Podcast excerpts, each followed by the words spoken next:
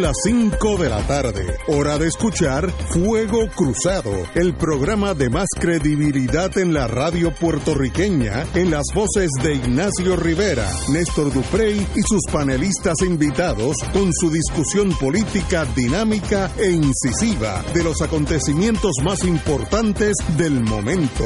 Fuego Cruzado comienza ahora.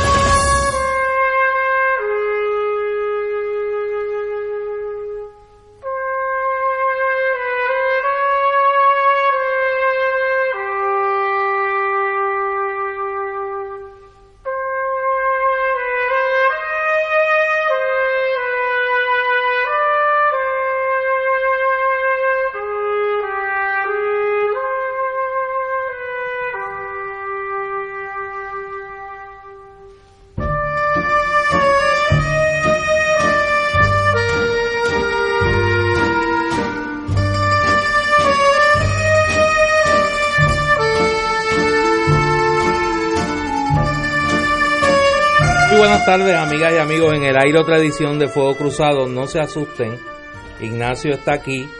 Lo que pasa que los eventos de las pasadas horas lo tienen muy afectado. Y me ha pedido que comience yo el programa.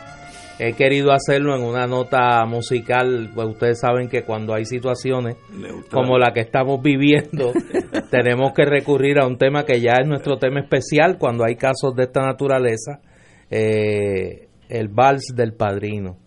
Eh, Ignacio, buenas tardes, bienvenido, bienvenido a Fuego Cruzado. Estoy aquí. No es de los mejores días, pero estoy aquí. Tenemos hoy con nosotros a la querida amiga, la licenciada Wilma Reverón. Wilma, saludos. Muy buenas tardes a todos y a todas. Y yo creo que vamos a tener que cambiarle el nombre al vals de la madrina. La madrina, sí. Ayer nosotros terminamos el programa comentando una nota que había comenzado a circular tarde en la tarde, que apuntaba a la posibilidad en aquel momento de que la ex secretaria de Educación Julia Kelleher hubiese otorgado un contrato de consultoría administrativa a una firma de abogados con sede en Chicago, la firma Hogan, Marin, Babo and Rose, de la que aparecía como socio eh, el licenciado Jay Roselló Nevares, hermano del gobernador de Puerto Rico. Esta firma de abogados de Chicago es una de los, cito, clientes y socios colaboradores de la empresa Keller y Asociados, que a su vez es la compañía privada que dirige la hoy ya ex secretaria de Educación Julia Keller. El contrato tuvo vigencia entre diciembre de 2017 hasta el 30 de junio del 2018 por un monto de 155 mil dólares según el registro de la Contralor.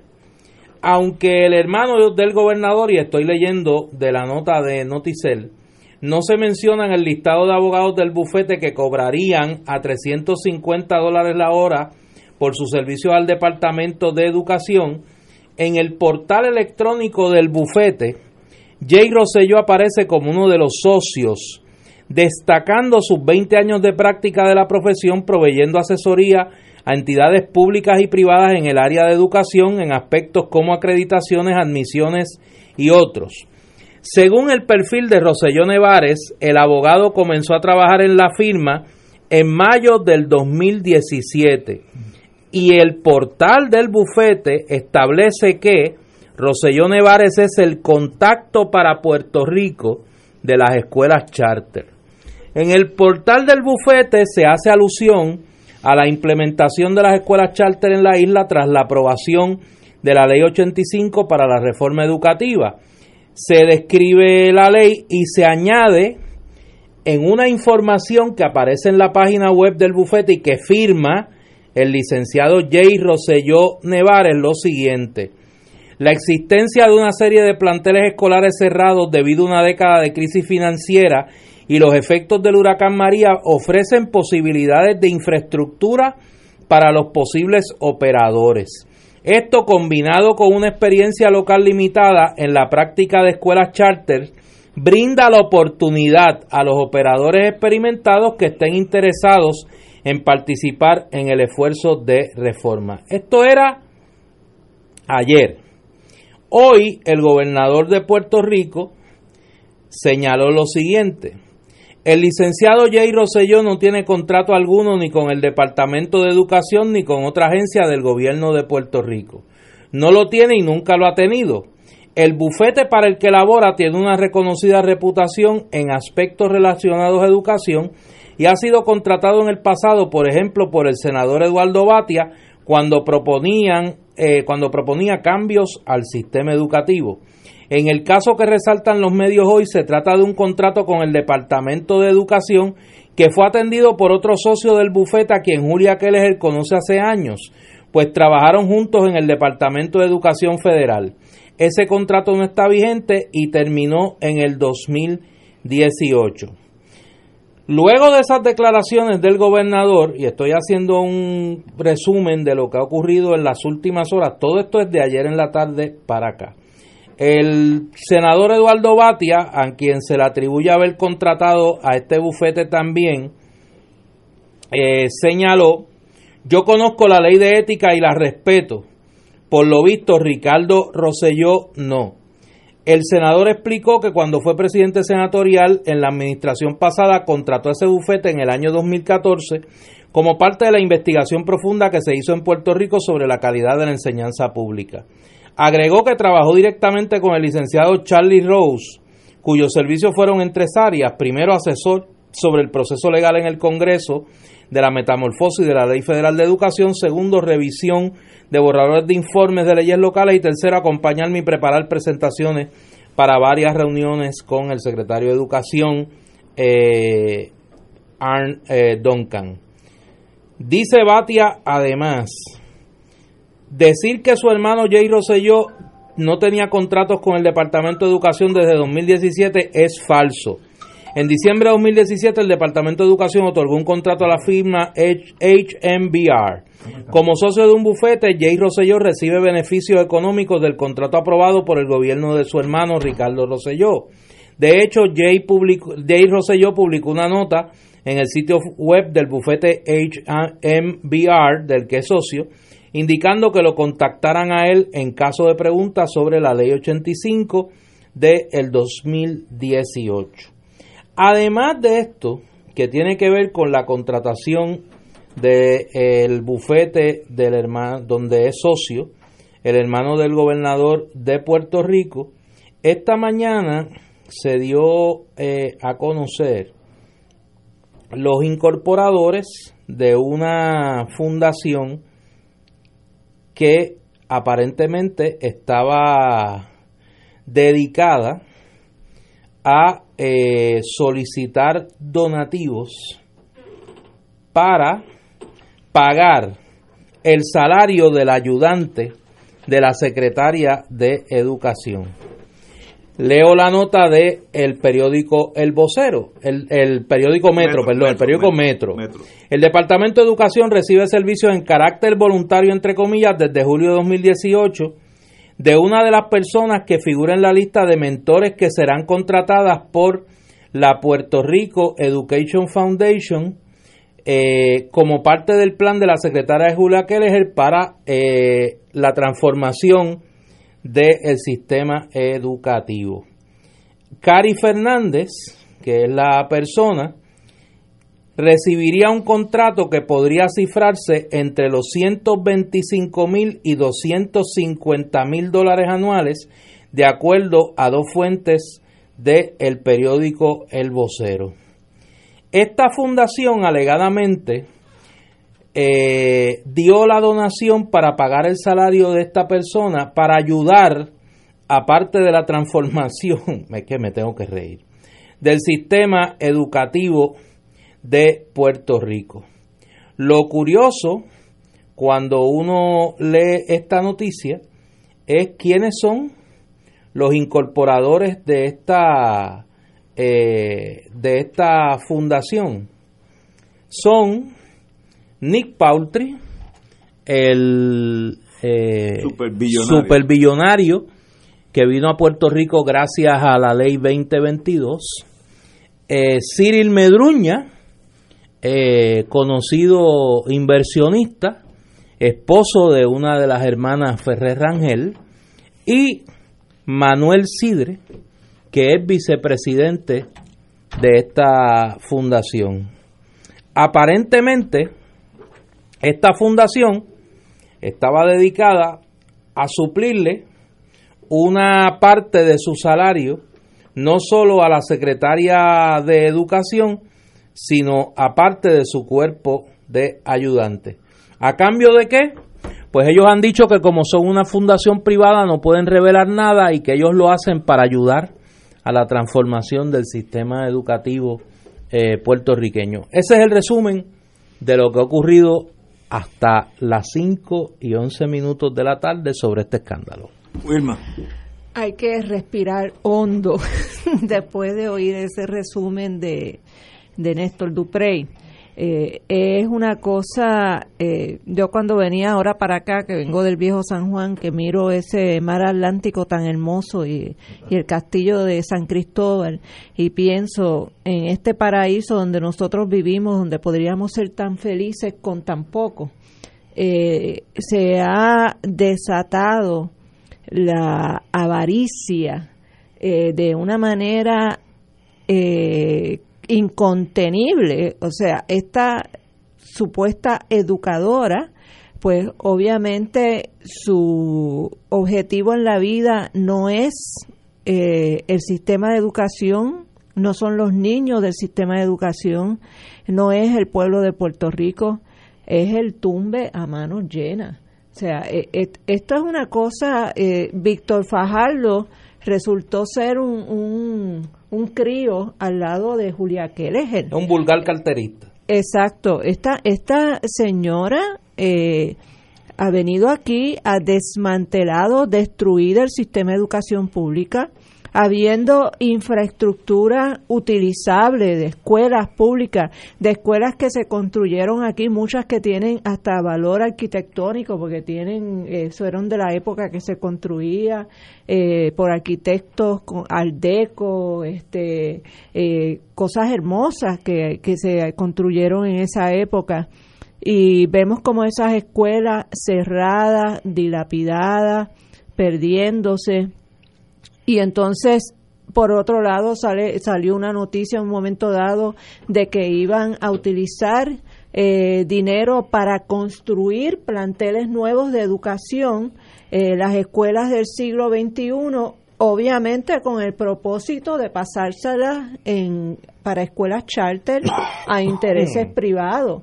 Eh, y lo increíble es como con la pasividad con que este pueblo sigue recibiendo todas estas bofetadas en la cara, todas estos son humillaciones que nos que yo me siento humillada, o sea, yo me siento eh, como que es increíble que esto pueda suceder, que se le haya visto la costura a esta señora desde el primer día, que se haya denunciado, porque no ha sido por falta de denuncia. Aquí las organizaciones magisteriales, desde, desde la, las, de la Asociación de Maestros hasta eh, la Federación, Educamos, Únete, todas y cada una han estado denunciando el atropello del cual han sido víctimas los maestros, los niños metidos en vagones mientras se están perdiendo buenas eh, escuelas, eh, lo que está sucediendo con los niños de educación especial, que, que reciben un impacto terrible cuando tú los sacas del medio ambiente al cual ellos ya están acostumbrados eh, y los trasladas a un nuevo medio ambiente, los echas para atrás eh, años en su desarrollo eh, y, y, no ha habido eh, un gobierno aquí, no ha habido una más mínima sensibilidad de parte de los administradores de esta colonia, de parte de ese gobierno del gobernador Ricardo Rosselló, que cuando se ponen las cosas calientes, siempre se inventa un viaje ¿verdad? La otra vez fue a, a ver el juego de, de, de fútbol en, en Moscú. Eh, no me acuerdo qué era lo que estaba pasando. La aquel- Copa Mundial, la Copa Mundial Por de eso, fútbol. pero había un problema de estos grandes en los que él se mete. Yo no me acuerdo si era lo de Whitefish o eh, que enseguida arrancó, se montó un avión eh, con su esposa y por allá se fueron a gastar dinero del pueblo de Puerto Rico con escoltas. Fueron con escolta eh, y ahora andan por Sevilla y claro, ahí está Coy ya vendiendo, ¿no? Que si Iberia puso ahora vuelos directos tres veces a la semana por las gestiones que se han hecho en la feria de Sevilla. Yo me acuerdo cuando la administración eh, del Partido Popular que fueron, montaron la feria aquella en Sevilla eh, cuántas críticas no se recibieron eh, de que se estuviera gastando dinero del pueblo de Puerto Rico en poner eh, un, Pabellón. un pabellón en la feria de Sevilla. Eh, y, y, no, y entonces, ¿qué es lo que vamos a hacer como pueblo? O sea, vamos a seguir permitiendo que vengan estas personas a robarle el futuro a nuestros niños, porque aquí lo que nos estamos jugando es el futuro del país, en un país donde el 58% de nuestros niños viven bajo niveles de pobreza y lo único que podría ayudarlos a sacar de ese eh, círculo de la pobreza es la educación. Eso está más que comprobado a través de la historia en todos los países del mundo. Y entonces le estamos quitando eso para enriquecer los bolsillos de unas personas que obviamente no tienen el más mínimo sentido ni de ética, ni de, ni de escrúpulos, ni la, la más mínima sensibilidad. Eh, esto, est- yo no pensaba que íbamos a llegar tan y tan a fondo, pero yo creo que ya deberíamos estar tocando fondo. Señores, tenemos que ir a una pausa y regresamos con Fuego Cruzado. Fuego Cruzado está contigo en todo Puerto Rico.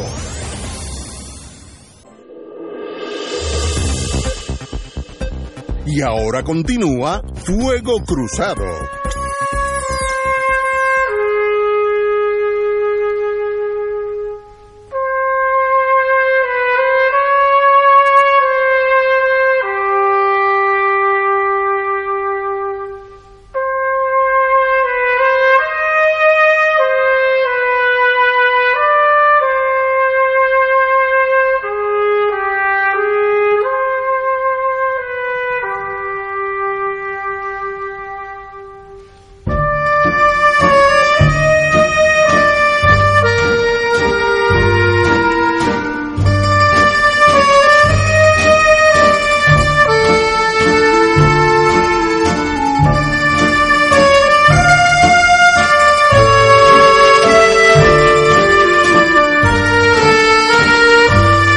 Regresamos, amigas y amigos, a Fuego Cruzado. Y ahora con ustedes, don Ignacio Rivera. Muy buenas tardes, amigos y amigas. Hoy no es el mejor día para el gobierno de Puerto Rico. Yo creo que esta es la peor semana en este cuatrenio que han tenido. Eh, esta semana ya olvidamos la crisis de tal magnitud que ya em- olvidamos el affair pesquera, que en sí era controversial, pero ante, ante estas bombas de hidrógeno, pues lo de pesquera se queda uno en, la historia, ¿no? Así es que pesquera pasará la historia sin, sin otro, sin una coma, sin un acento, porque eh, lo ha desplazado la señora Kelleher y su affair Kelleher, que se, se llamará así. No hay duda, yo uno aprende más eh, mientras esta, toda esta vorágine se va abriendo, uno va aprendiendo más. Ella no recibía sueldo del Departamento del- de Educación, ella recibía 250 mil de AFAF, Autoridad de Asesoría Financiera y Agencia, y ella como era como una contratista, que yo no sé si legalmente eso es viable, pero brinquemos eso por ahora. 250 mil dólares más que la secretaria de Educación de los Estados Unidos, que gobierna el sistema educativo dentro de un imperio, un imperio. Estados Unidos es un imperio. Ella gana menos. Ahí nada más uno sabe que hay algo chueco, algo que no está bien. El FBI está grabando o solicitó las grabaciones de las entradas y las salidas a su residencia. La única el único interés no es grabar si entró el gato o el, cartero a, a las diez y media de la mañana, es quién la está visitando, le voy a decir porque yo he estado en ese tipo de mundo. Vamos a decir que entra Juan Pérez, constructor, el que vende libros, el que vende eh, losetas para educación. Que hay algo con unos libros por ahí también. Es normal que el que venda libros vaya a visitar, o computadora, vaya a visitar a la señora a su casa. Entonces lo que hace el FBI, mira, Chencho, ven acá, mira esta grabación. Tú tienes tres visitas a la secretaria de Educación en su casa. Antes que metas la pata, asesórate con un abogado para que vengas aquí clean y di lo que está pasando. Y así le meten una presión y si encuentran que no está cooperando, lo, citan para el gran jurado y la cosa se pone aún más fea. Así que eso, eso y que estén investigando las cuentas personales en el Banco Popular, etcétera, etcétera, uno se da cuenta que la tarjeta del FBI es la secretaria. Y eso pues entristece a uno, como dije anteriormente, hoy no es el día mejor para mí, entristece a uno porque uno está dentro de este barco, uno no vive en Júpiter, uno vive en Puerto Rico. Y si uno se da cuenta que había un señor que ahora pasa la historia como insignificante, el señor Fajardo, y ahora viene esta señora y lo, lo, ha echado, pero al, desperdicio, Fajardo es un carterista al lado de, de estas mafias de verdad. Hay otra cosa que me llama la atención. Perdóname, déjame hacerte una pregunta que, que, sigo teniendo dudas. Cuando solicitan los, los videos, de las cámaras de, esta, de este condominio, van a ver todo el que entraba y todo el que salía a la casa de Julia Keller, el, el, cartero, el que trae la leche, el de la pizza. Sí, sí, todo. Las pizzas, las pizzas. las pisitas, una que dos pizzas, de Domino's Pizza, todo. De donde fuera, de donde eh, fuera, no, te, no te comprometas. Pero ellos están, de donde fuera. Pero ellos están buscando, porque ya ellos saben que Chencho es el que vende libros, aunque no se necesiten, lo está vendiendo. Y si Chencho, que ya lo están velando, entra y sale y entra y sale, pues hay algo para citar a Chencho, así, un friendly conference. Eh, yo he tenido un montón de esas en mi vida. Y, y las cosas que ya se están poniendo serias. Eh, eso es una tragedia que esta señora haya pasado por aquí y resulta que ha, ha opacado a Fajardo, la, lo ha opacado, una tragedia. Ahora, como a mí me dijo un profesor de, mío de Derecho que a veces... Oye, una pregunta que me hace aquí, perdóname, pero es que la gente tiene muchas interrogantes. hoy no es el y dado tu experiencia como abogado en el Foro Federal, eh, si identifican a los que entraban y salían allí, pues los pueden citar, ¿verdad? No lo citan, no lo llaman. Sí. Mira, este, ¿cómo es eso? explica, explica. Néstor, mira. Para el que no ha vivido esa experiencia, pues, explica cómo es eso. No, no, no, al, principio no es gran jurado no es para mí, es para. la frase es esa, no es para mí, es para un amigo mío que me está preguntando. Mira, Chencho. Dime. Chencho, ven acá. Sí. Eh, usted es Chencho Pérez. Pues mire, yo soy fulanito de tal, del FBI. Eh, queremos una entrevista informal. Esto es entre amigos, ¿no? No, tiene nada que ver. es decir, tiene derecho a estar con abogados. Yo tuve uno que dijo, bueno, yo me encuentro con ellos en un restaurante argentino que hay en Plaza Las Américas. Ah, pues no hay problema, almorzamos ahí de una vez. Y, la primera reunión es extremely friendly, suave. Mira, vamos a hablar, mira, eh, tú entraste allí, en este caso me estoy inventando eso, entraste allí, mírate, según nosotros entraste, primero le preguntan, ¿alguna vez usted ha visitado a Keller a su casa? Aquí Esa es la primera. La Mire, Dios me libre, yo sé que usted Pero si tiene un buen abogado, dice, sí, sí, yo he ido. ¿Cuántas veces? Más de cinco. Ya, ya por lo menos no, es un desacato, no, no es un delito. Ok, ¿y qué hablaban? ¿Son amigos? ¿Hay algo personal que no tenga que ver con el FBI? Pero vamos a hablar. Ah, después de eso viene la citación al gran jurado. Vamos a hablar de estos y, entonces se pone. Y normalmente te pregunto, cuando te preguntan, ya saben si te dicen, mire, usted usted estuvo allí, ¿alguna vez estuvo allí? Ahí ya lo sabe, pero tiene la grabación. Sí. Eso yo he pasado malos ya tienen el video. Sí, sí, y si tú le dices que no, pues dice, mire, yo no sé de qué usted me habla. Pues eso es un delito. Sí.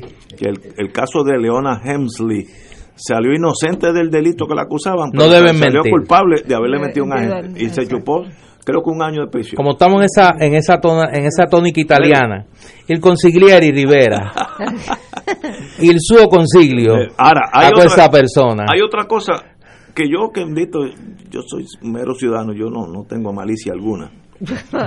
¿Por qué hay una fundación donde el vicepresidente es mi amigo, Sidre, que le pagan 275 mil a una empleada de educación para ayudarla a ella? Que déjame decir algo, pero me lo tengo que sacar de aquí, de, 275, de-. No, pero aquí del- medio del esófago. 175 yo Que lo mejor que hicimos, No importa, que un montón como quiera. que lo mejor que hicimos fue ni siquiera pensar invitarlo a ser parte del movimiento Victoria Ciudadana. de 125 a 250. ¿Por qué alguien va a pagarle a alguien de 125 a 250, dice el metro, para que ayude al- a, la secretaria de, de buena fe? ¿Hay alguien que crea que eso se hace así en el mundo real? Pero acuérdate que ella tenía 14 supervisores regionales que, que estaban siendo reclutados en Nueva York, que también iban al son de esos salarios. Muy bien, pero pero si lo paga el pueblo, pues mira, yo creo que es un crimen, pero pero es legal. Pero ¿por qué esta fundación, eh, fundación, tengo el nombre aquí, Puerto Rico Education Foundation, que es privada, cuyo vicepresidente es el señor Sidre, eh, van a Manuel Sidre, eh, vicepresidente de la Junta de Directores, le van a pagar a esta señora entre 150 y 250 para que ella no cobre del gobierno, pero ayude a la secretaria en sus funciones. Eso obviamente es un cabildeo eh, ¿Por qué extremadamente... son tan buenos? ¿Por qué esa gente son tan buenos con esa señora? Tan generosos, tan generosos. Y entonces uno dice, pero, A cambio de nada, pero, ¿verdad? pero esta señora ha opacado a Fajardo, esta señora no lo dejó. Eh, eh, es por eso uno nunca debe echársela. Por bueno que tú seas, siempre va a venir uno mejor. Fajardo se quedó en, la- en el anonimato, ya hay, te- tenemos que mirarlo como aquellos buenos años, porque es- esto sí que es organized crime. Eso es una tragedia para este país, es una tragedia para el PNP y es una tragedia para el gobernador de Puerto Rico. No necesariamente en ese orden, pero sí eh, eh, eh, en es- esas tres cosas, para el país, para el PNP y para el gobernador. El gobernador yo creo que ha tenido su peor semana desde que gobierna Puerto Rico, su peor semana. Lo de Pesquera ya ni se habla, pero también demostró que no dio pie con bola, creó mucha animosidad en- dentro del cuerpo de, la policía. La policía tiene hasta ahora eh, un concepto de manos manos caídas y, los arrestos han bajado a menos de la mitad. Eso es un hecho matemático. Si quieren, vayan a regla 6 al Tribunal de San Juan, Bayamón, Ponce, que sea, y van a ver allí una tercera parte de los casos. ¿Y por qué? Porque no hay arrestos. Si no hay arrestos, pues no hay estadística. Así que, pero lo de pesquera casi pasa al anonimato. Esto es un A bochorno. ti eso te molesta. Es un bochorno. Bueno, pero Pesquera no ha terminado, no se va hasta el 30. No hasta el 30. Bueno, pero, pero al lado de Keller, bendito, se puede quedar hasta el año que viene porque es irrelevante. Pero tú sabes cuál es lo que yo entiendo que es lo más importante de esto que está sucediendo. Es que esto nos demuestra, nos dramatiza lo que es privatizar un servicio esencial, un derecho humano como es la educación. Esto es lo que desata la privatización de los servicios públicos. Lo que desata es esa codicia, esa avaricia, lo que el, el- lo- los Grinch eh, boricua y bueno, y los norteamericanos también. Eh, y es una lección que el pueblo debe llevarse de esto que está sucediendo. Por, por eso es que hay una oposición férrea a la privatización de los servicios públicos, porque esto es lo que nos deja. Pero- el tumbe. Pero eh, tú puedes tener, yo no sé, yo no sé de educación nada, así que no, no puedo hablar de educación. Pero tú puedes tener privatizaciones que lo corran gente que no sean pillos. El problema que aquí es la privatización en manos de la, de la cosa nuestra. Y entonces es la combinación más espantosa que tú puedes tener y viene el lucro. ¿Por qué una fundación le va a pagar un cuarto millón de dólares a una señora para que ayude a la secretaria? La gente es así de buena. Ese grupo, el vicepresidente Manuel Sidre, así de buenos son. Oye, para que esta señora haga su trabajo, yo voy a levantar unos fondos para que esta señora sí, pero no, no, menos, no sean sanos. No, no, son influencias. Que... No dejes a Sidre solo. No, no, ahí porque allá hay unos personajes que entonces ahora uno entiende tantas cosas que antes no entendía, como por ejemplo este señor Cyril Medruña, que es un investor. ¿Cómo es? ¿Cómo es? ¿Cómo se dice en empleo? Yo no sé. Un inversionista. Inversionista, Me gusta. Me gusta no, su negocio es eso, yo lo conozco. Y entonces este corsario, Nick Poultry, que también está metido en eso. Pero ese sí, ese puede comprar a Puerto Rico. Y ese es socio de Trump. Y ya que está aquí, pues va a ser un dinerito. Sí, sí, sí, sí, sí. Pero qué vergüenza para todos. Qué tragedia para este país que estamos hablando de esto. En vez de estar tratando de mejorar que los maestros vayan a, los salones. Hay escuelas que me consta una que está por Loiza, que a veces los maestros no van una y dos semanas porque no, no aparecen. Y estos señores departiéndose literalmente millones de dólares entre ellos. Esto no está bien. Y, y ¿Sabes quién apareció hoy? La directora de ética gubernamental. Eh, ¿cómo se llama? Zulma Rosario. Apareció. Déjame leértelo y voy a tratar de no reírme la directora de la Oficina de Ética Gubernamental ordenó a los investigadores de la agencia la evaluación de la controversia asociada con los lazos profesionales entre Jay Rosselló Nevares, hermano del gobernador, y el bufete Hogan Marren Babo and Rose. La oficina ha, venido en conocimiento en el día de hoy y los abogados han iniciado la evaluación. Una vez se evalúe, se determina si se abre una investigación formal o no. Cierro la cita. Ahí yo voy a plagiar a mi querido amigo y hermano Benjamín Torres Gotay. Dado el récord de pista de esta señora, esa evaluación va a llegar luego de las Olimpiadas de París del 2024. Básicamente. Digo, si no es que hace en menos de 48 horas una exoneración de todo. Porque eso es lo que puede venir. que eso es lo que puede venir. Que venga ella, eh, ahora que se ha cogido un break de cabildera, y asume otra vez su rol de la Oficina de Ética Gubernamental y diga, mire, aquí no ha pasado nada. Esto es todo legal, el hermano del gobernador no tiene nada que ver, Dios lo libre, todo está bien. Y tus valores cuentan. Y tus valores cuentan, de paso. Yo no, de verdad, es que no hay forma de analizar esto excepto que es una tragedia para el país, una no hay otro análisis, o sea, no, no, Aquí no hay, discrepo de este, no, no tengo el privilegio de conocerlo, Ricardo Leandri, secretario, Gerandi, Gerandi, secretario, de Gobernación, lo cito. Está hablando de Kelleher, hemos estado en conversación y ella tomó esa determinación, salió de ella. Pues mira, si eso es verdad, es malo, debieron haberla votado el gobierno eh, y si ella se hubiera querido quedar, se queda, lo que está implicando eso. Pues peor, es, con esta cosa es que hay que erradicar ese germen de la corrupción y esta señora está permeada de corrupción.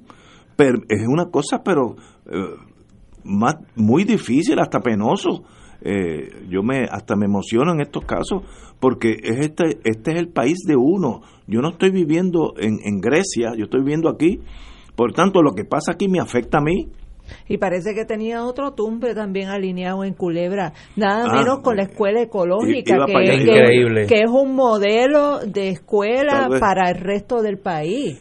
Eh, no, es, que, no, no tiene, la avaricia no tiene fin. Qué bueno que no llegó a Culebra porque la isla nunca hubiera sido igual. Después que ya hubiera terminado, la isla hubiera sido otra cosa. Señores, vamos a una pausa. Fuego Cruzado está contigo en todo Puerto Rico.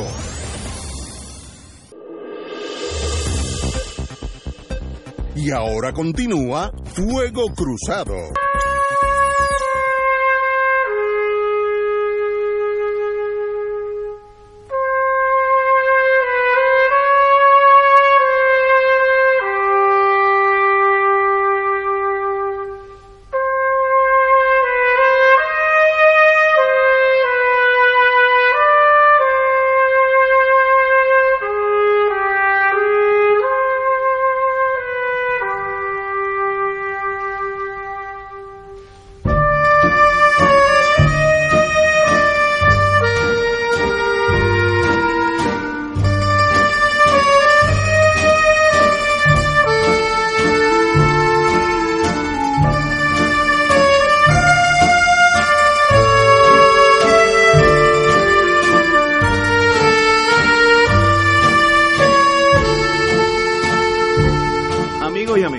regresamos con Fuego Cruzado.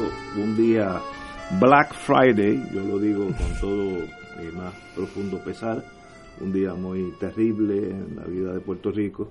Eh, en el plano mío personal, pues me ha afectado mucho, como algunos de ustedes notarán, porque como dije, yo soy puertorriqueño, nací aquí y estoy bastante seguro que moriré aquí, así que las cosas que pasan aquí me afectan a mí no, no, uno no puede desvincular, la cosa tribal es tal en Puerto Rico, que hay algunos que se alegran que esto pase porque ahora tenemos más chances de ganar. Miren, dejen eso aparte, tengamos buenos gobiernos, no importa el que gane, el que gane puede ser cualquiera de las cinco opciones, pero que sean buenos gobiernos.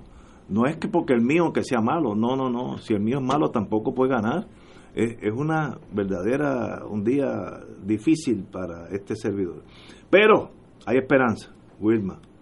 La Cámara de Representantes investigará la ex secretaria del Departamento de Educación, la señora Kelleher, por supuestas irregularidades en el otorgamiento y manejo de fondos federales, informó el presidente Carlos Johnny Méndez. Otra, eh, otra información que se revisó, que se recibió el presidente legislativo fue en relación a la supuesta contratación irregular de una compañía de servicios educativos en Vieques y Culebra, de la cual Kelleher era ex socia. Esto no, ¿saben? No lo brinco chivo. Eh, se dijo que dicha contratación fue referida directamente a la fortaleza. Méndez dijo ayer que las denuncias por mal manejo de fondos federales formarán parte de la investigación que llevará a cabo la Comisión de Educación. Así que me gustaría, mire, no, el instinto uno dice, bueno, no van a hacer nada, bueno, sabemos que el FBI está investigando, yo creo que van mucho más adelantados que la Cámara, pero que investigue la Cámara y, salgan y, sean testimonios públicos, eh, que uno se entere lo que está pasando, así que tampoco tampoco tengo problema de que Johnny Mendes investigue y que cante las bolas, bolas y los strike, strike. Así podríamos mejorar el país, sobre todo en el sistema educativo, y hay una norma eh, que yo aprendí mucho, muchos años atrás en el mundo de inteligencia, la educación de, de un país es la que hace el país. Si usted mira los países adelantados, los progresistas, verá que la educación pública es de primera. Si usted va a los países más atrasados, aunque sean ricos, verá que la educación pública no sirve para nada. Eh, es una decisión nuestra. Así que, para adelante Johnny Méndez y que, y que salga para afuera toda esta mala sangre que, que, arropa el país. Wilma. Por ahí también hay un asunto relacionado con eh, millones de dólares en compras de computadoras donde hay unas compañías que eh, denunciaron eh, de que después que licitaron en una subasta eh, fueron excluidas ah, y se, entonces se cerró a un procedimiento donde lo que hicieron fueron lo que llaman los RPF, los Requests for Proposal, donde entonces solamente una compañía es la que presenta su propuesta y esa compañía pues entonces resultó ganadora de, de la subasta, que no fue subasta como tal, fue un, un RFP como le llaman. Eh, y entonces esto sumado a, a lo que ya hemos transitado en este programa de todo lo que ha salido a flote eh, con Julia Kelleher y su relación con el bufete en Chicago y el hermano de Rosselló. Eh, es como el cuento de no acabarse. Este, por donde quiera que uno mira qué es lo que ha estado haciendo esta señora, no hay nada nuevo, eh, nada bueno. Pero a mí lo más que me preocupa son las ¿Cómo es que estamos evaluando los resultados de los dos años que ella ha estado frente al Departamento de Educación? ¿Alguien puede decirnos cuáles son los resultados de todos estos cambios que ella ha hecho en el Departamento de Educación? ¿Ha habido alguna mejora eh, en, la, en, los, en el aprovechamiento de los estudiantes? Eh, yo sé, porque lo he oído de personas que lo sufren todos los días, que por lo menos en el área de educación especial el impacto ha sido terrible para los niños de educación especial. Y me sospecho que cuando se tiren las métricas para medir cuáles han sido los resultados de los cambios en el sistema de educación público en general, vamos a encontrar que hemos estado igual o peor que antes de que ella entrara con todos estos planes de, de, la llamada reforma educativa, que ha sido una deforma educativa, como fue la, la deforma laboral. Eh, y, y, yo creo que debemos enfocarnos en eso. O sea, hay que, eh, más allá de investigar todas las irregularidades, los delitos que pueda haber detrás de los malos manejos de esta señora piraña, tenemos que verdaderamente, eh, eso es importante, hay que sanear el sistema, pero eso es una ave de paso. Yo creo que lo que deberíamos enfocarnos como pueblo es en rescatar el sistema de educación, eh, en volver a tener un sistema de educación. Yo soy graduada de la Gabriela Mistral. Eh, yo sé lo que es tener un buen sistema de educación pública eh, y uno poder aspirar a desarrollarse como profesional y, poder aportar al país. Eh, y yo no veo por qué nosotros, si teníamos tan buen sistema de educación, no podemos volver a tenerlos porque los, los profesionales están ahí. Los maestros de este país en su mayoría son excelentes. Siempre hay su excepción, como en todo en la vida. Eh, pero yo creo que lo que hay es que como pueblo sentarnos, hacer un concilio para revisar ese departamento de educación de la A a la Z, con la, con la inserción, la participación de los que son los que reciben los servicios de educación y los que lo dan, de los niños, los padres y los maestros. Si no se hace eso, si no se declara una emergencia en el sistema de educación de este país, que es lo que debería suceder de inmediato, eh, vamos a seguir entonces arrastrando todas las malas decisiones y todas las irregularidades y la chapucería que ha hecho esta señora compañero. Yo estoy de acuerdo contigo, pero tenemos que hacer algo antes. Yo creo, y leyendo las expresiones tanto del presidente del Senado como del presidente de la Cámara, que esta situación del Departamento de Educación no puede quedar impune a nivel de eh, las autoridades puertorriqueñas. Estando todos claros que ni la secretaria de Justicia ni la directora de ética gubernamental, ni la presidenta del panel del FEI van a hacer nada, porque su credibilidad es cero, número uno, y número dos, porque su patrón de conducta ha sido de encubrir y no de eh, investigar los casos de corrupción. A me parece que la Asamblea Legislativa es hora que cumpla con su deber. Yo creo que aquí eh, tiene que abrirse una investigación legislativa eh, que cite a Julia Kelleher bajo juramento a comparecer ante las cámaras, sea el Senado, sea la Cámara, sea una investigación conjunta, para que tenga que declarar sobre este tema. Y si el gobernador de Puerto Rico, por estar involucrado su hermano, en lo que a claras luces es un caso de tráfico de influencia, debe ser llamado a declarar Ricardo Rosselló no se puede conformar con sacar un comunicado de una página desde España regañando a los que con mucho derecho estamos pidiendo cuenta. ¿A quién pretenden engañar? No puede seguir el país viendo cómo les roban impunemente. Yo creo que aquí la Asamblea Legislativa tiene que cumplir con su deber. Deben abrirse vistas públicas, debe ser llamada a declarar Julia Kereger y debe ser llamado a declarar el gobernador de Puerto Rico. Nadie en su sano juicio puede creer que este contrato se otorgó sin que mediara el hecho de que el intermediario de este bufete sobre las escuelas charter en Puerto Rico era el hermano del gobernador. Nadie lo puede creer. Que aquí no me dio una consideración política, económica, familiar, que a claras luces constituye un tráfico de influencia. Pues yo creo que esto se debe aclarar. ¿O es que vamos a seguir permitiendo que se les robe al pueblo de Puerto Rico y no pase nada? El martes, este martes, va a testificar en el Congreso de Estados Unidos Noel Samot. No ha comparecido ni media hora ante la Asamblea Legislativa de Puerto Rico, nadie le ha pedido cuenta. No ha testificado ante nadie de los organismos del gobierno de Puerto Rico. Y a lo mejor el martes nos enteraremos, cuando tenga que declarar bajo juramento en la Cámara de Representantes Federal, el nivel de corrupción que había en los proyectos de recuperación económica de Puerto Rico, o que Noel Samot era un farsante, un mentiroso. De una de las dos cosas nos vamos a enterar.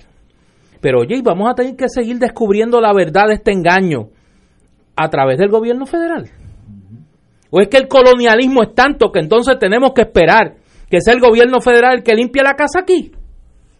Yo creo que la Asamblea Legislativa tiene que cumplir con su deber porque lo que está detrás es lo que dice Wilma el crimen contra los niños y las niñas de Puerto Rico, que se le han cerrado escuelas, que se le han desprovisto de programas y de materiales educativos para que estas sanguijuelas se hagan millonarias. No puede ser. Como dije anteriormente, hoy es el peor día en este cuatrenio. Yo creo que ha sido un día donde lo que ha salido es de tal magnitud que, hay que se tiene que tomar por el señor gobernador remedios pero drásticos si es que se va a salvar el barco de aquí al 2020 y estamos hablando de, de, política, pero eso todo, todo a su vez desemboca en, el mundo político. Así que o se arregla el barco o se hunde el barco. Y en, e, el problema es que en ese barco estamos todos nosotros, los niños que van a escuela pública, etcétera, etcétera. Así que es una verdadera tragedia, no sé cómo más decir que sencillamente es una tragedia de una magnitud difícil hasta de especular. Las consecuencias de este pillaje bajo la dirección de esta señora Keller. pillaje es la palabra, no hay otra forma de describirlo, vender influencia, contratos a sus amiguitos, esta ayudante que se la pagaba una fundación, entre comillas, eh, eh, parece una cosa de película de Hollywood, de gangster, tú sabes, no, no, hay forma como analizar esto de otra forma. Una verdadera tragedia. Pero siempre hay esperanza. Es mañana, de 9 de la mañana a 4 de la tarde, para Feria para la Naturaleza, en el Parque Muñoz Rivera, ahí al lado del Caribe Hilton. El, el tema es Reforestemos va a ser en el pabellón de La Paz, Parque Muñoz Rivera. Eh, van a estar allí todos los árboles de Puerto Rico, un montón de otras cosas, van a haber clases para los niños en torno al ambiente, etcétera. Así que de 9 a 4 pasen por allí. Yo he estado anteriormente, eh, como vivo al frente, he estado muchas veces y siempre es una cosa extraordinaria ver la juventud y a muchas personas llevándose arbolitos para sembrarlos en sus casas. Así que al fideicomiso, lo que era el fideicomiso de conservación, ahora, ahora se llama para la naturaleza. Eh, felicitaciones y espero, señores, que, sigan por ese sendero, porque lo alguna esperanza tiene que haber en este país. Nos quedan unos seis minutos antes de las seis. Eh, yo creo que después de la tragedia de educación, la cuasi tragedia de Eleuterio Álamo eh, ya se está arreglando. el gobernador eh, va a someter la carta designándolo ante el Senado como eh, secretario de Educación y el Senado pues hará su trabajo, examinará al señor este, si tiene las cualificadas cualificaciones será secretario del trabajo de, educación, y si no lo tiene pues no, no lo aprobarán. Ese es el sistema constitucional. Salga el tiro por donde salga ese es el proceso. Aquella triquiñuela de nombrarlo en un papel de estraza como le ha dicho la vieja mía eh, lo, nombraron interino pero brincándose la misma ley de, educación pues quedó en la nada. Y ahora pues el, el señor este el licenciado Maceira eh, ha indicado, en cuanto al nombramiento del gobernador, se va a estar sometiendo la carta al Senado que esté formalmente sometido para la consideración. Eso es lo que sabe que hacer desde la soltada. Ya se han oscurecido algunas aguas, hay algunas pasiones que pues eso puede hacerle daño a este señor. Pero it is what it is. Wilma.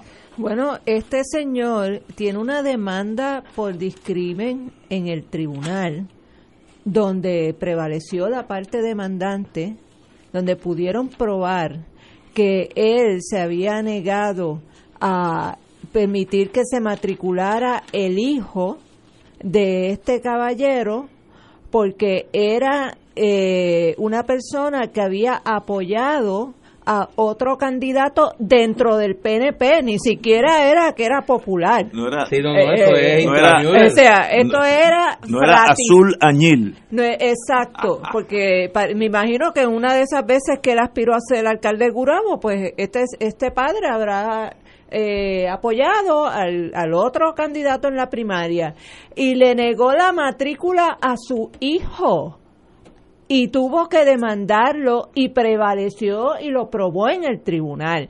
Con ese antecedente que entra este señor a ser nominado como secretario de educación.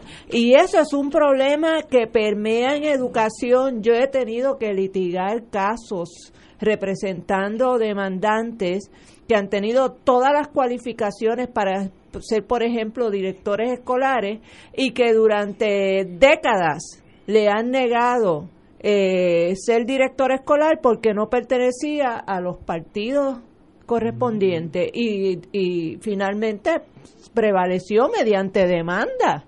Eh, eso, el, el- la politiquería en el Departamento de Educación, aparte de la corrupción, ¿verdad? Porque son dos formas de corrupción distintas.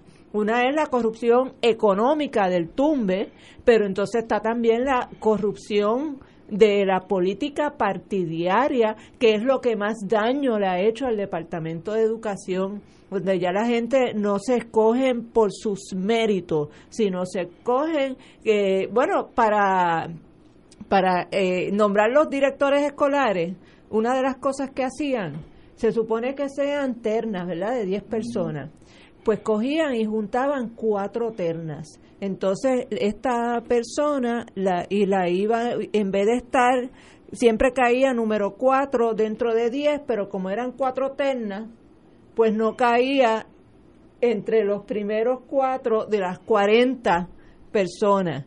Y siempre, siempre daba la casualidad que escogían de director escolar a alguien que había sido comisionado electoral. Y estos fueron ambos partidos comisionado electoral del partido del turno. Eh, y eso, por eso yo digo que es que hay que hacer un trabajo eh, de emergencia con el Departamento de Educación y hay que atender todos estos aspectos, la corrupción política y la corrupción económica.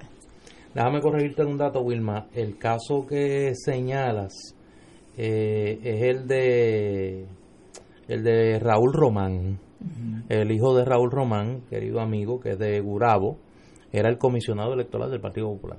Ah, ese era del Sí, Partido sí, Popular. del Partido Popular. Pero dice, eh, también él ha tenido quejas Uno de, era dentro del mismo partido. de- uno era dentro sí. del mismo partido. Pero, Pero, ese caso del hijo que le rechazó por razones políticas y demás en una escuela en Gurabo fue Raúl Román, que es un destacado eh, militante del Partido Sí. Popular allá en Gurabo. el trabajo del Senado, que está en manos de su presidente, es aquilatar los méritos de este señor.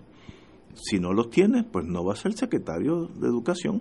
Mi inclinación es que con lo que ha pasado no va a hacerse secretario de Educación. Además que fue escogido es él, con eso Bueno, nada no, más. Exacto, eso, eso no ayudó en, en absolutamente nada.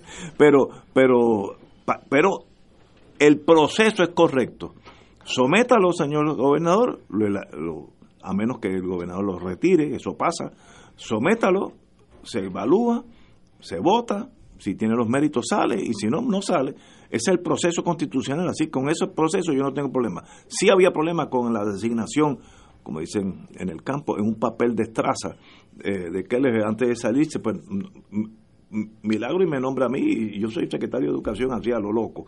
Absolutamente incorrecto. Vamos a una pausa, amigos. Fuego Cruzado está contigo en todo Puerto Rico. Y ahora continúa Fuego Cruzado.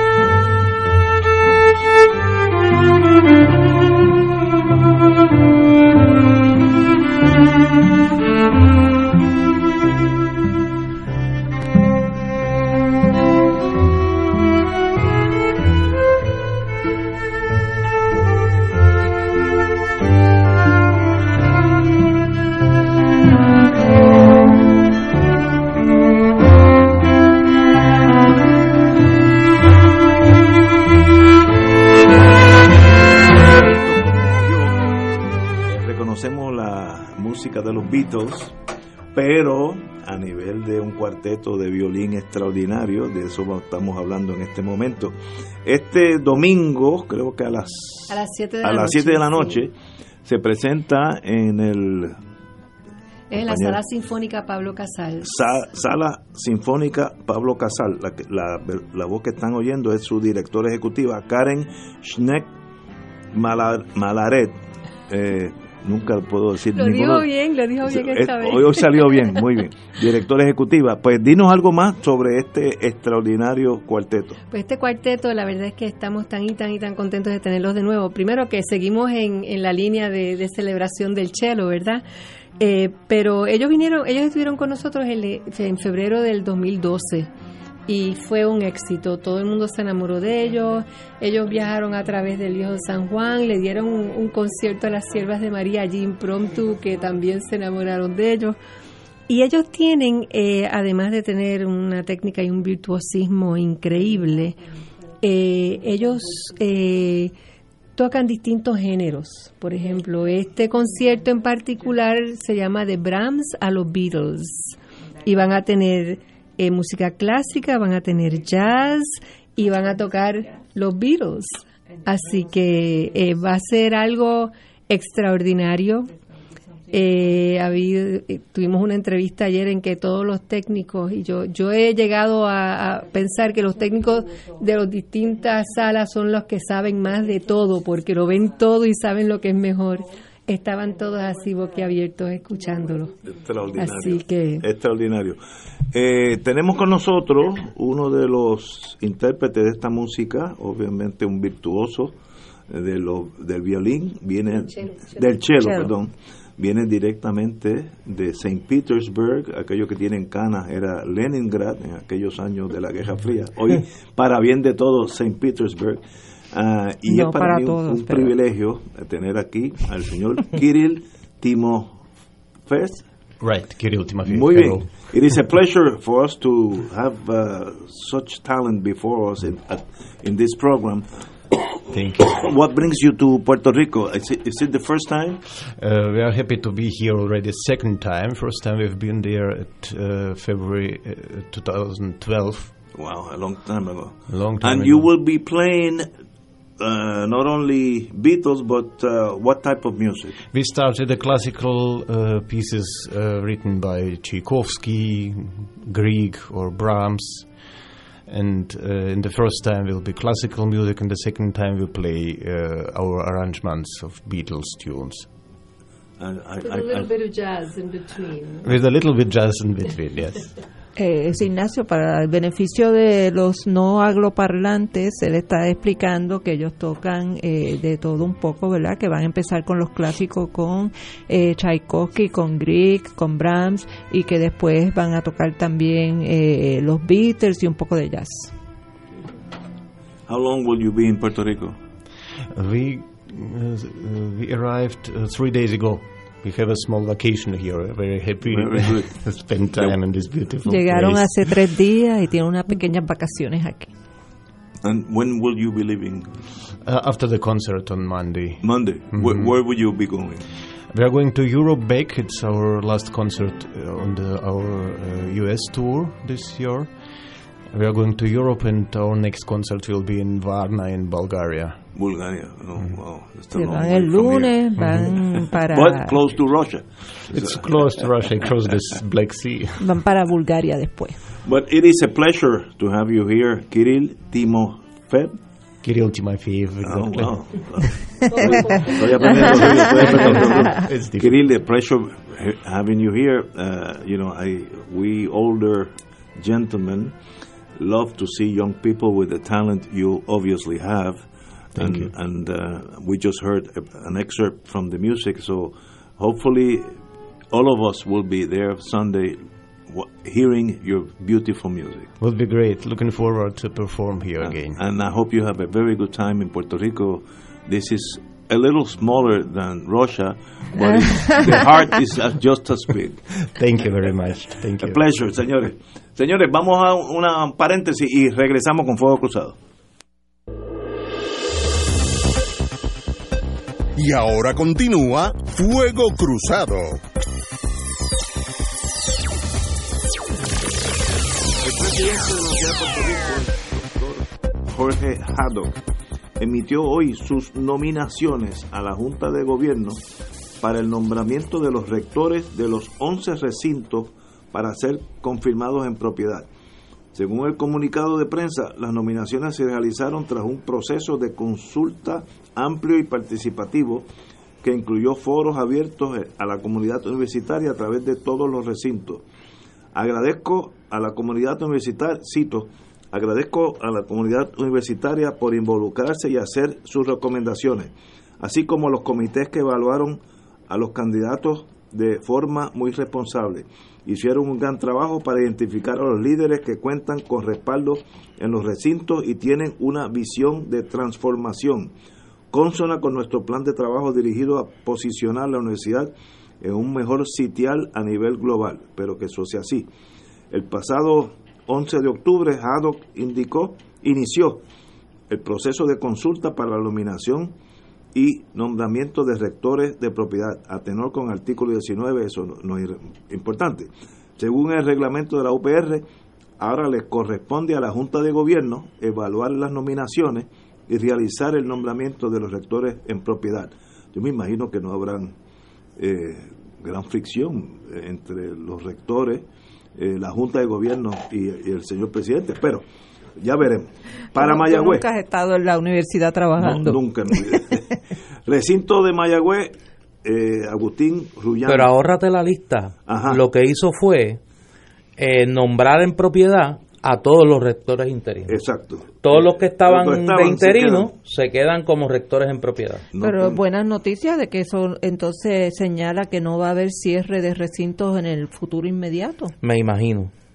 Me imagino que la premisa inarticulada es que los 11 recintos van a permanecer se quedan eh, abiertos. Se quedan abiertos. Lo que me sorprende, perdóname Ignacio, es que el presidente Haddock diga que este, estos nombramientos son producto de la más amplia consulta con la comunidad universitaria. Para dar un solo ejemplo, en el recinto universitario de Humacao, de la Universidad de Puerto Rico, la inmensa mayoría de la comunidad universitaria se pronunció en contra de la permanencia de Héctor Ríos Mauri como rector de la UPR en Humacao y ahí está, pero ha sido, en propiedad. Ha sido nominado, exacto.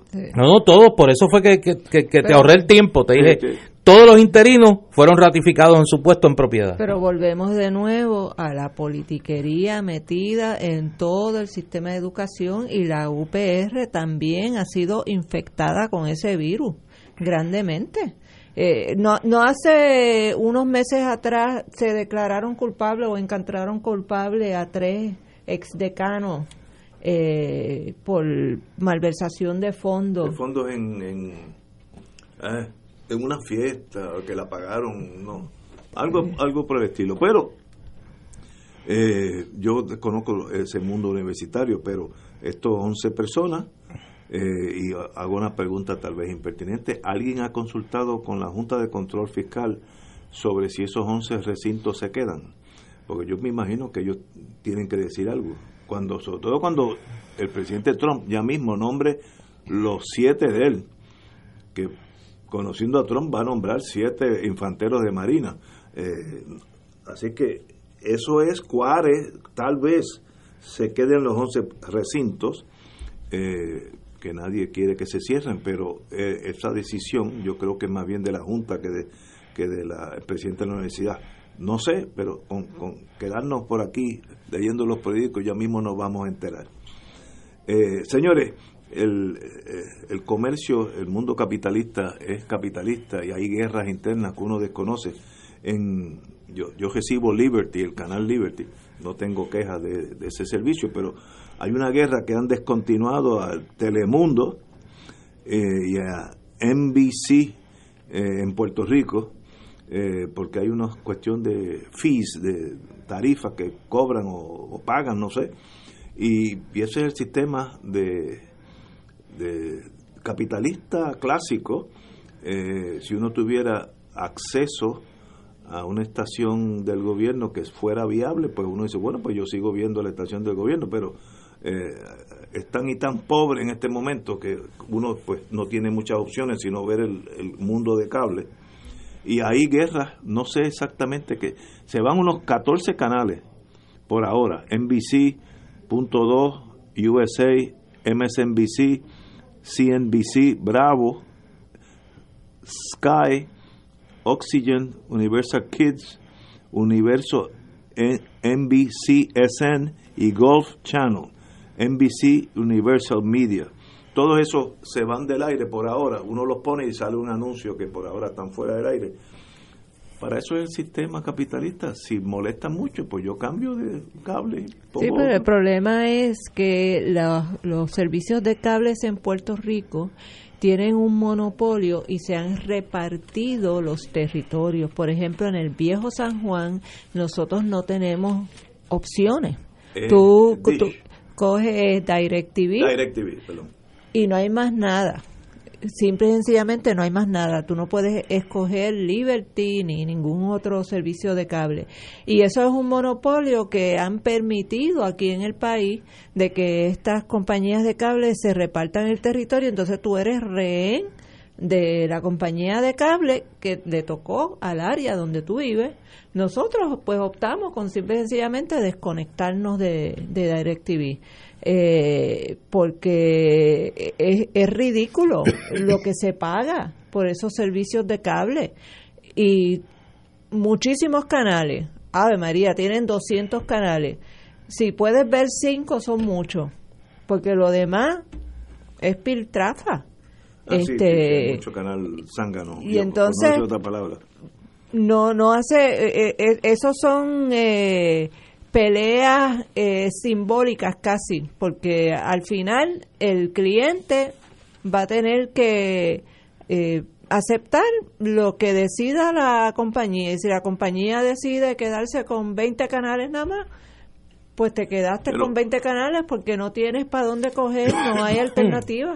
Eh, yo creo que San Juan está este, arrinconada eh, en el mundo de cables y, y- porque eh, casi todas las otras personas pues tienen, tenemos dos o tres opciones o ah, las yo Liberty es la más grande pero también hay el hay eh, el que es un plato nada más bueno se me olvida ahora DirecTV. DirecTV Dish, Dish, Dish es y otra. DirecTV. DirecTV. Eh, pero ese es el sistema capitalista funcionando más allá de nuestro poder de comprender cuáles son las fuerzas que mueven ahí. Y ellos son blancos y se entenderán y Me da mucha pena. Verá. Yo me liberé de ese mundo. Ah, usted. te- uh, Sí, ¿y yo me liberé. ¿Por qué tú estás liberado? Explícame, no, no, no te tengo que explicar. Pero tú, tú vas por el internet. sí, yo Ah, voy por usted internet. Un hombre técnicamente Sí, avanzado. sí, sí, sí, sí. No soy esclavo de, del- de esas decisiones. Pero si uno, pregunta, yo no sé de eso. Si uno está por el internet, uno puede ver los mismos canales que yo veo. Casi todo. Ok. Y más.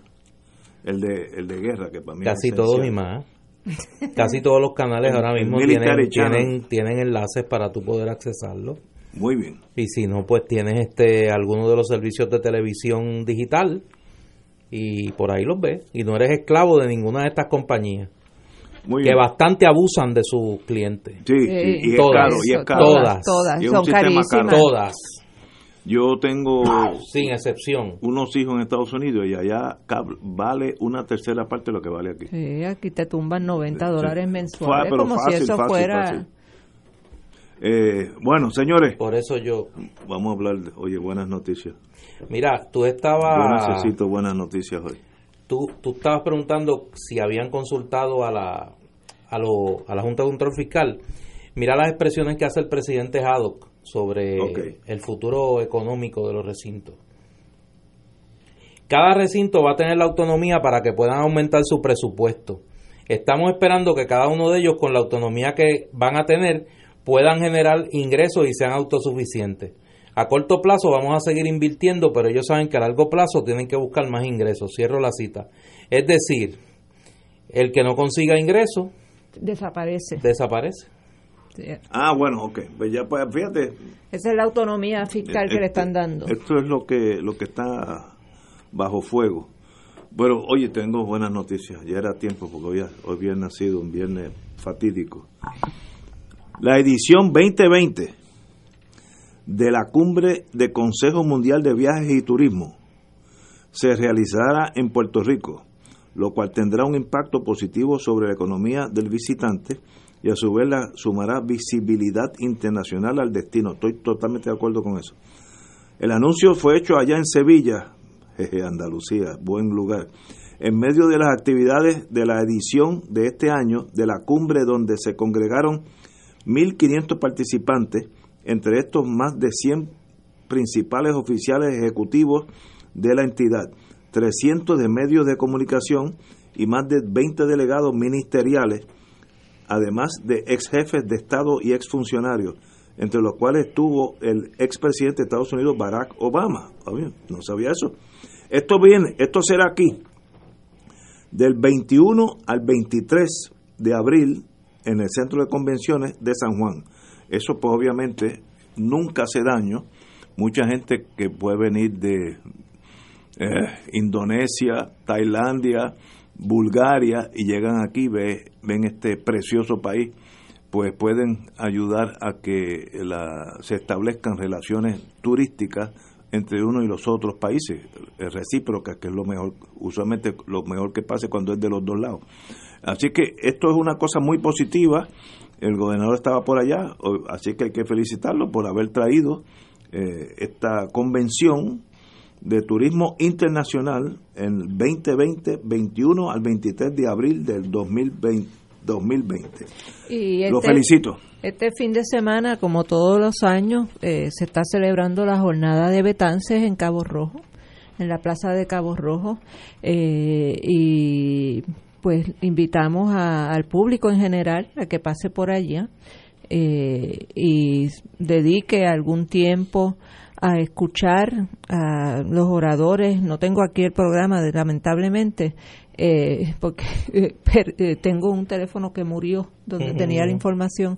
y es importante que recordemos que el próximo lunes, el natalicio del doctor Ramón Emeterio Betance, que fue, eh, lo, lo, consideramos el padre de la patria puertorriqueña, eh, porque luchó tenazmente contra el colonialismo de España en aquel entonces, así como fue eh, uno de los precursores de la abolición de la esclavitud en Puerto Rico junto con segundo Ruiz Belvi, médico que se destacó cuando hubo un brote de cólera en Puerto Rico, eh, él arriesgó su vida sin encomendarse a nadie, atendiendo eh, a, las, a las personas más humildes, porque obviamente las personas de recursos económicos siempre tienen que los atienda.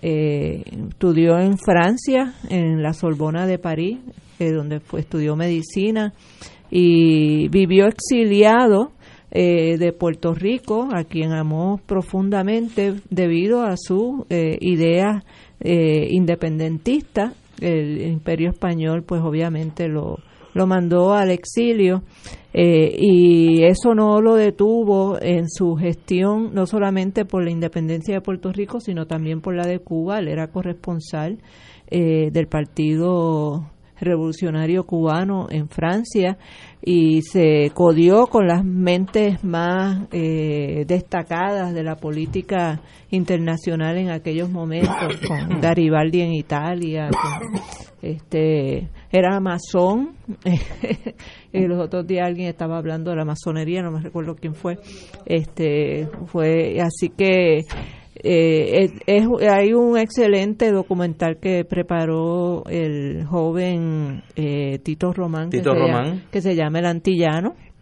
que se ha mostrado en las salas de cine de este país, pero el lunes 8 de abril debería ser obligatorio en todo el sistema de educación pública en Puerto Rico que se dedique eh, unas horas a hablar sobre esta inmensa figura que fue el doctor Ramón Emeterio Betance, gestor de la de la eh, revolución del ARE de nuestra primera república eh, y que murió con el alma destrozada por el fracaso de no poder ver la libertad de su patria por la cual tanto luchó.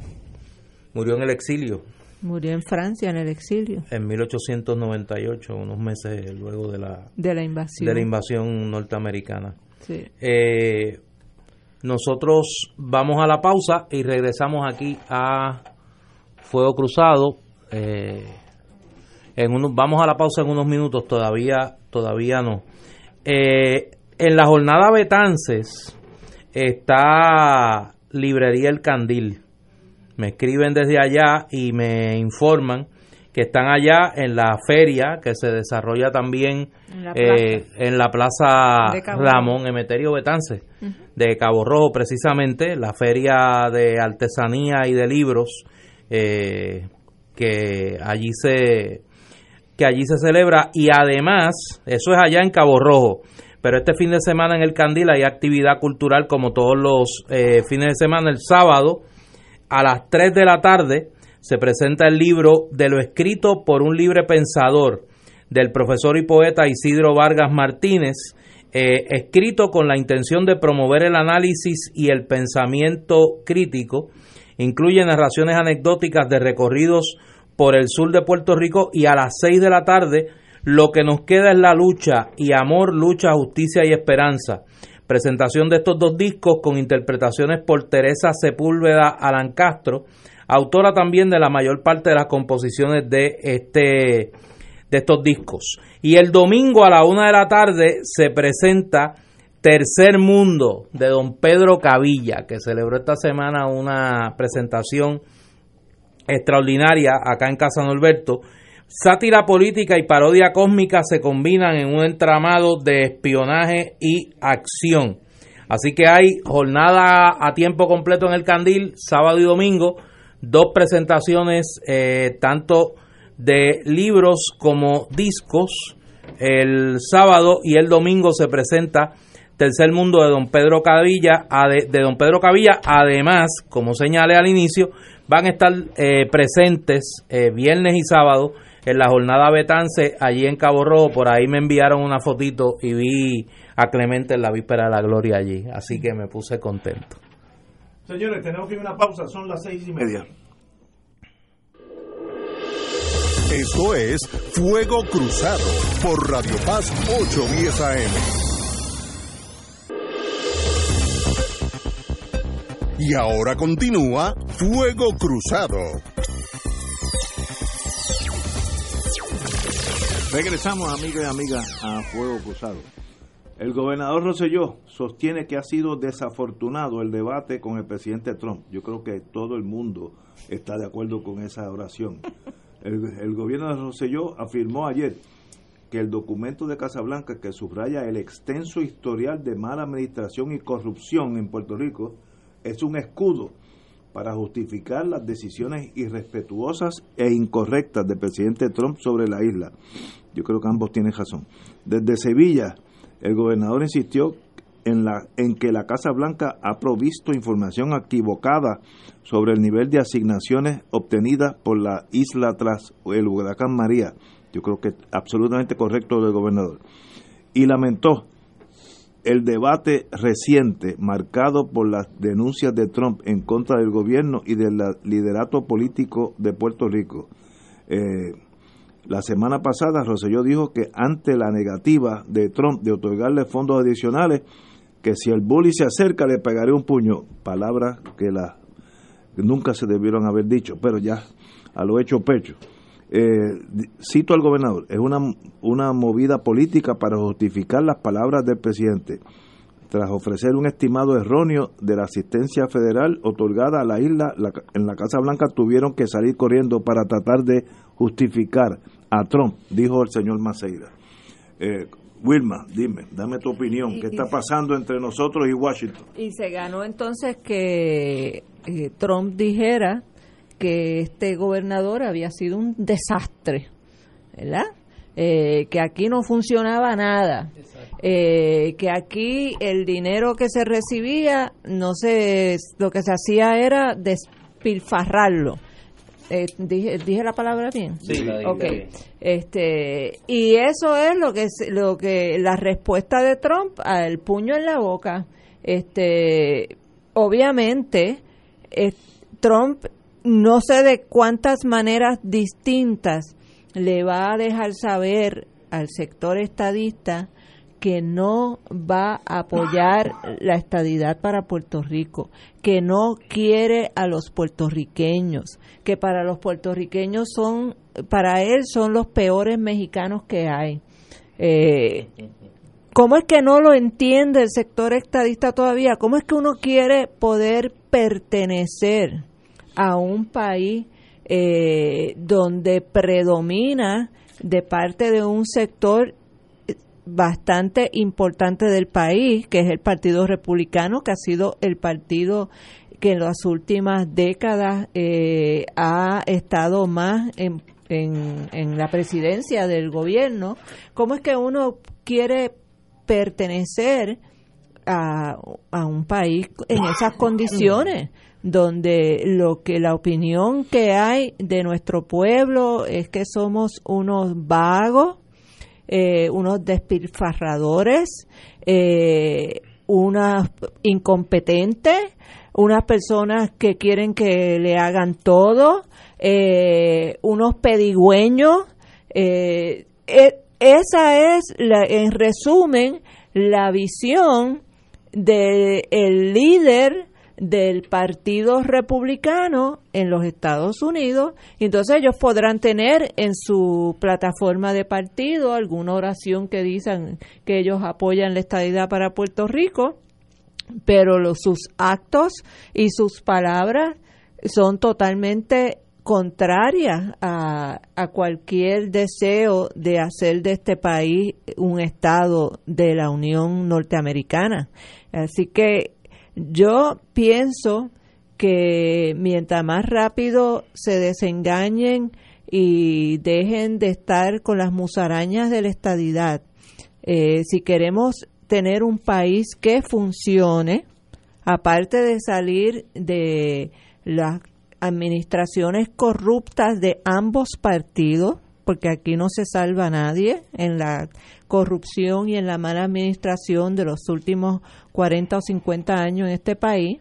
Eh, además de eso, hay que tenemos que unirnos como pueblo con el objetivo de, primero que nada, terminar con la situación colonial de Puerto Rico porque no vamos a poder hacer nada, no vamos a poder tomar decisiones, no vamos a poder hacer desarrollo económico, no vamos a poder intercambiar con otros países en búsqueda de, de otras fuentes de ingresos, eh, no vamos a poder hacer nada mientras sigamos siendo una colonia y una colonia encima de eso malquerida y maltratada. Compañero, don Néstor Dupré. Yo creo que uno de uno de los grandes retos, y lo he dicho varias veces y no dejo de insistir, eh, que tenemos en los próximos meses en los Estados Unidos es provocar allí una conversación seria sobre el tema del estatus político de Puerto Rico.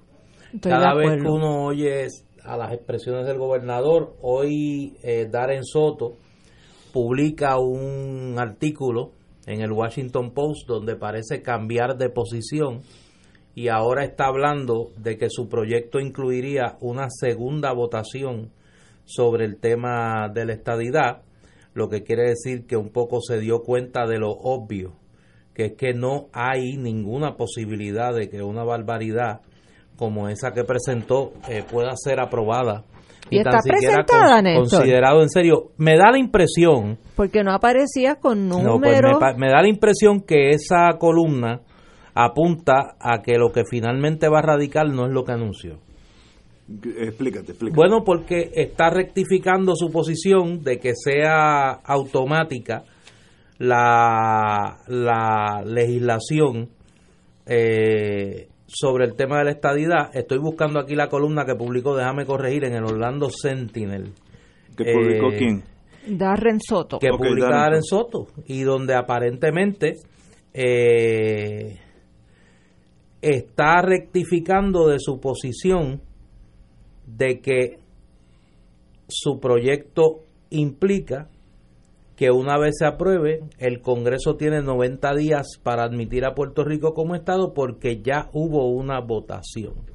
o sea, el plebiscito del, del año pasado, del 2017, perdón. Ahora, pues aparentemente estaría planteando que haya una segunda votación. Por eso es que digo que aparentemente hay una rectificación. ¿Estadidad sí o no sería la segunda? Me imagino, me imagino. Pero lo importante a mí, para mí me parece, es que tenemos que buscar la forma, los que queremos que en Puerto Rico se resuelva el problema colonial, de provocar una conversación seria en los Estados Unidos. Obviamente no es a través del gobierno de Puerto Rico. A medida que los problemas se le compliquen a Ricardo Rosselló, como yo creo que se le van a ir complicando, eh, y que esta no va a ser el peor día de la administración Rosselló, que faltan cosas.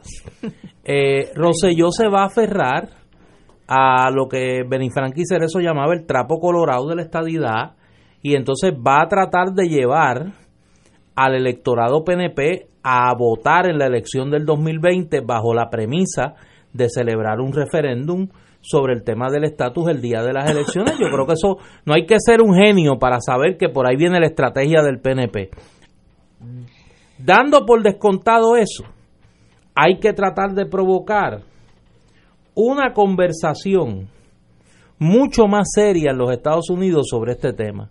Yo no tengo mucha esperanza de que eso se pueda lograr eh, con las mentalidades actuales. Y me parece que en ese sentido eh, hay que tratar desde la academia, desde los tanques de ideas en los Estados Unidos, desde sectores de opinión pública que no están tan contaminados, eh, el tratar de provocar una conversación seria sobre el tema, el tema de Puerto Rico.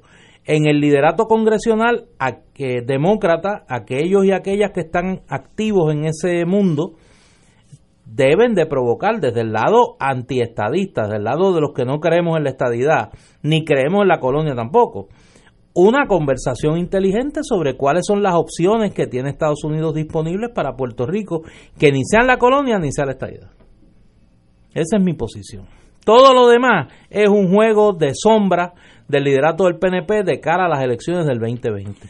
Y no va a tener ningún efecto en adelantar la solución del problema colonial. Pues fíjate, eh, en Guam, en septiembre, va a haber una un cónclave de los territorios eh, sobre la cuestión de las relaciones con Estados Unidos, sobre descolonización. Este, yo he sido invitada como experta a ese a ese encuentro que va a ser en la Universidad de Guam eh, y me atrajo mucho la atención porque ahí van a estar las Islas Marianas, van a estar los de Guam, van a estar todas las, islas del Pacífico y de Puerto Rico, pues estamos, me imagino que también habrán invitado a las Islas Vírgenes. Pero traigo esto porque el gobierno de Guam eh, creó lo que se llama una comisión descolonizadora que es auspiciada por el gobierno, pero que se maneja desde la Universidad de Guam.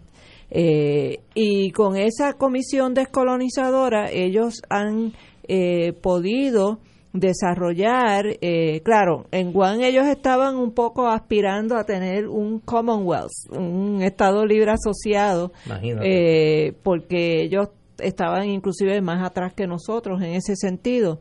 Este, Ustedes saben que las Islas Vírgenes ya van por la quinta convención constituyente que no les no les aprueban la, la constitución, eh, pero hay varios modelos de, de cómo atender el tema del estatus donde se incorpora a, a distintos sectores de la sociedad civil donde participa el gobierno, donde participan eh, los líderes legislativos, eh, donde participan los distintos partidos y organizaciones de la sociedad civil, profesionales, eh, para de ahí eh, sería como una mini asamblea constitucional de estatus.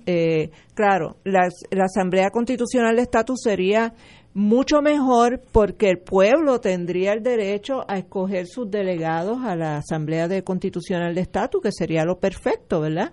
Este, pero en ausencia de que haya voluntad política para hacer la Asamblea Constitucional de Estatus, una forma de buscar eh, el producir una propuesta que salga del pueblo de Puerto Rico y, y, que tome en consideración las distintas opiniones que hay sobre el estatus y poder entonces sentarnos con un cuerpo similar en los Estados Unidos eh, podría ser una forma de, de impulsar ese diálogo que tú dices, Néstor.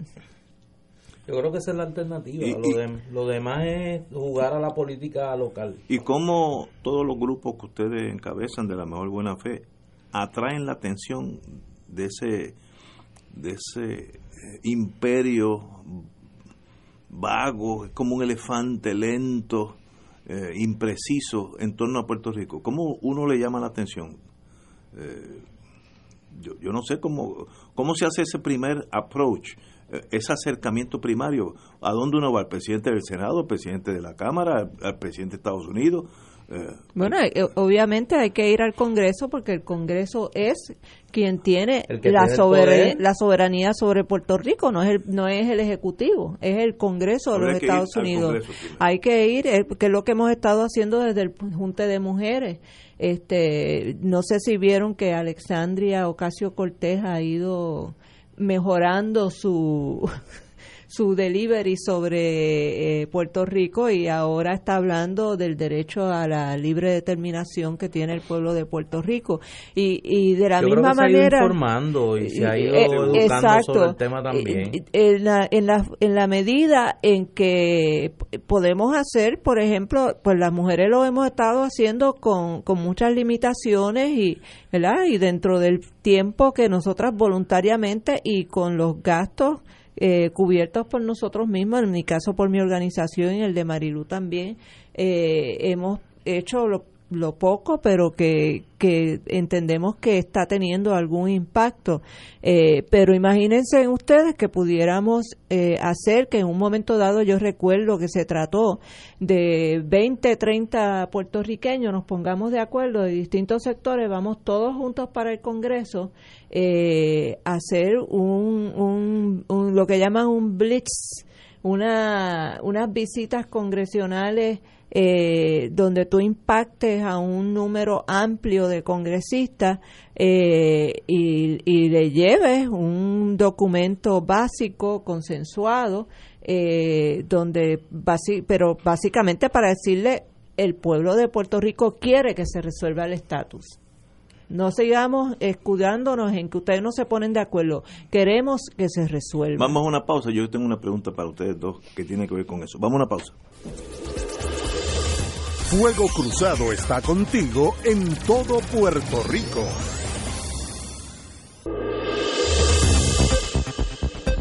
Y ahora continúa Fuego Cruzado.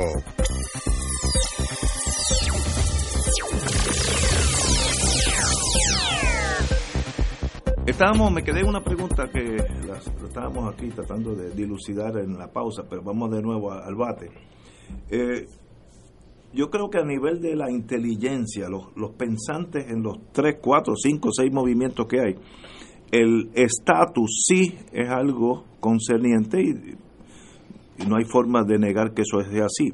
Lo que yo tengo mis dudas es la, la nueva generación de jóvenes, 45 para abajo, tan angustiados ellos han estado con el mundo político que han visto desde chiquitos que una de las defensas es apartarse de ese mundo y ni hablar de los temas.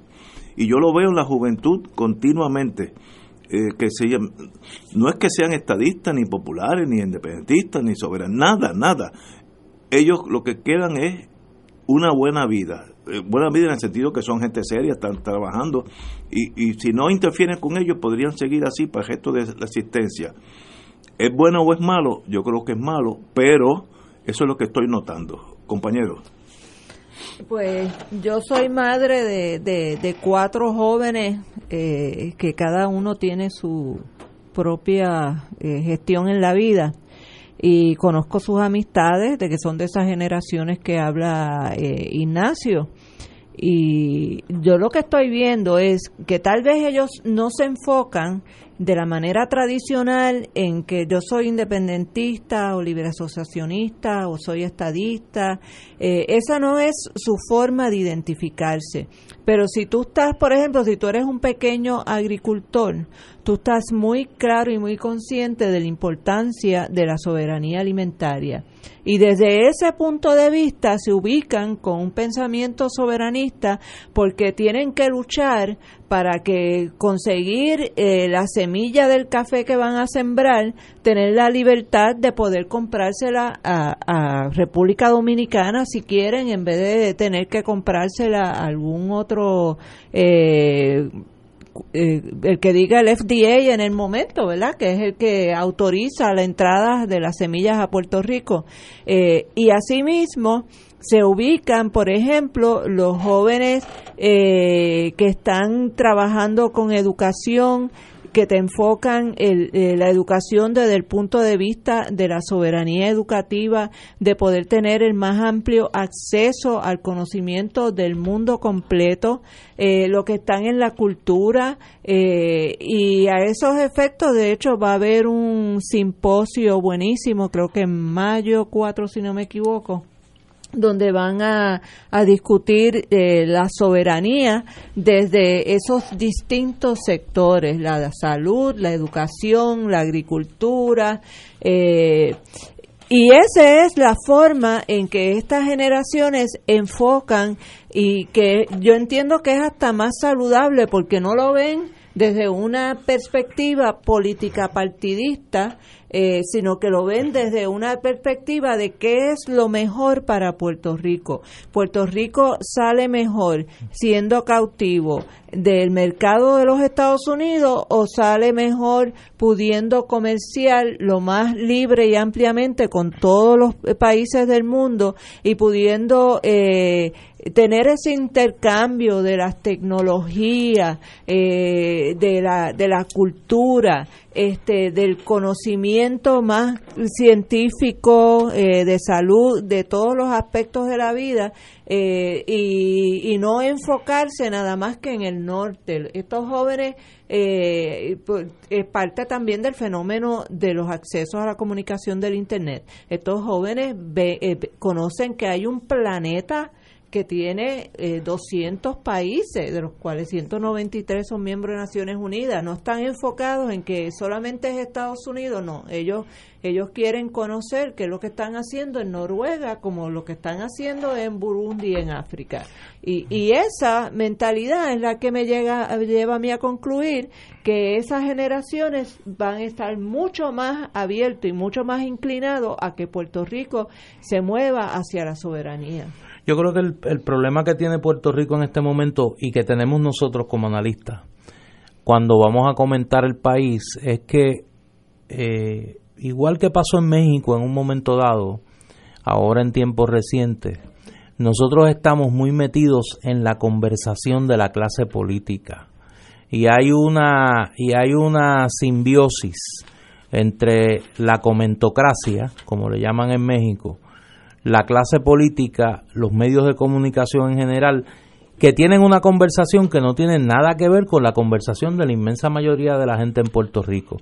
Y yo creo que hay un sector del país... Estoy de acuerdo con eso. Yo creo que hay un sector del país del que habla Wilma, que nacieron después de la caída del muro de Berlín, que para ellos la Guerra Fría es un capítulo o dos en los libros de historia, que no tienen esa contaminación ideológica de los miedos, la represión, el discurso de aquella época, eh, toda esa dinámica que se dio en la Guerra Fría, todo ese, ese ecosistema político en el que se vivió, ¿no? El mundo bipolar, los buenos y los malos. O sea, tú le hablas a esa, tú, tú le hablas a esas generaciones de la Unión Soviética y es como si le hablara del Imperio Romano. O sea, es, es una realidad que para ellos es totalmente ajena, ¿no? Y, yo creo que liberados de esa tara, eh, actúan de una manera distinta políticamente hablando.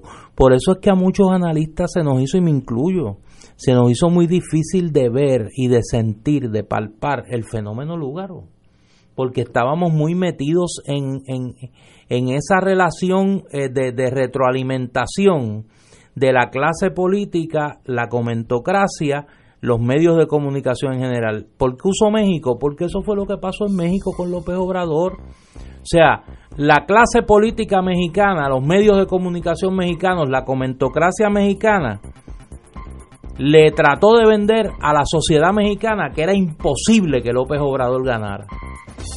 Y no solo ganó, ganó por una pela.